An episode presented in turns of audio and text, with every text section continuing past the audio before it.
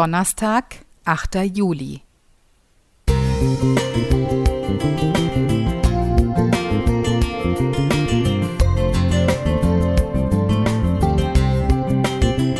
Ein kleiner Lichtblick für den Tag.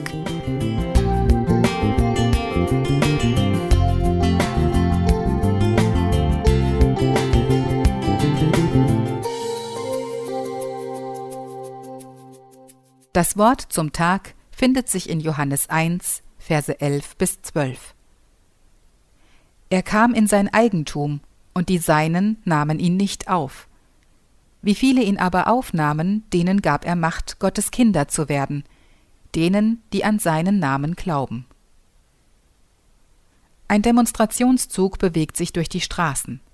Mit Sprechchören und Transparenten machen die Demonstranten ihrem Unmut Luft. Der Umzug wurde angemeldet und von den Behörden genehmigt.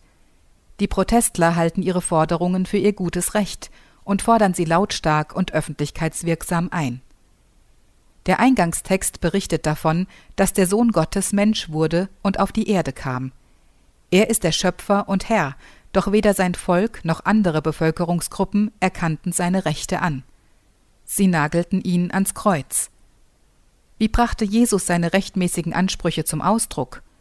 Über ihn wurde schon im Voraus gesagt, er wird nicht streiten noch schreien, und man wird seine Stimme nicht hören auf den Gassen. Matthäus 12, Vers 19. Das ist doch erstaunlich. Obwohl er der Herr über alles ist, bestand er nicht lautstark und mit Macht auf sein Recht. Warum nicht? Er handelte so, damit Menschen, die vor Gott jedes Recht verwirkt hatten, wieder mit ihm in Verbindung treten können. Aus diesem Grund war Christus bereit, Unrecht zu erleiden und den Tod zu erdulden. So viele ihn aber aufnahmen, denen gab er das Recht, Kinder Gottes zu werden, denen, die an seinen Namen glauben. Johannes 1, Vers 12, Elberfelder Bibel. Dieses Recht, ein Kind Gottes zu sein, spricht Gott jedem Gläubigen zu. Niemand kann es ihm wegnehmen.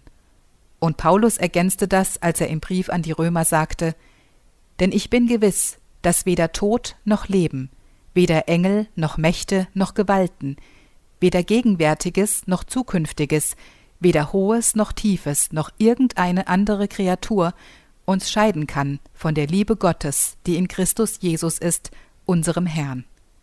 Römer 8, 38 bis 39.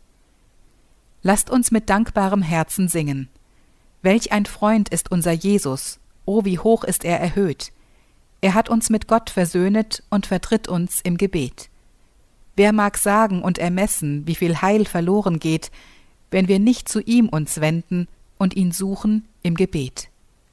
Glauben, Hoffen, Singen 532 Klaus Schulz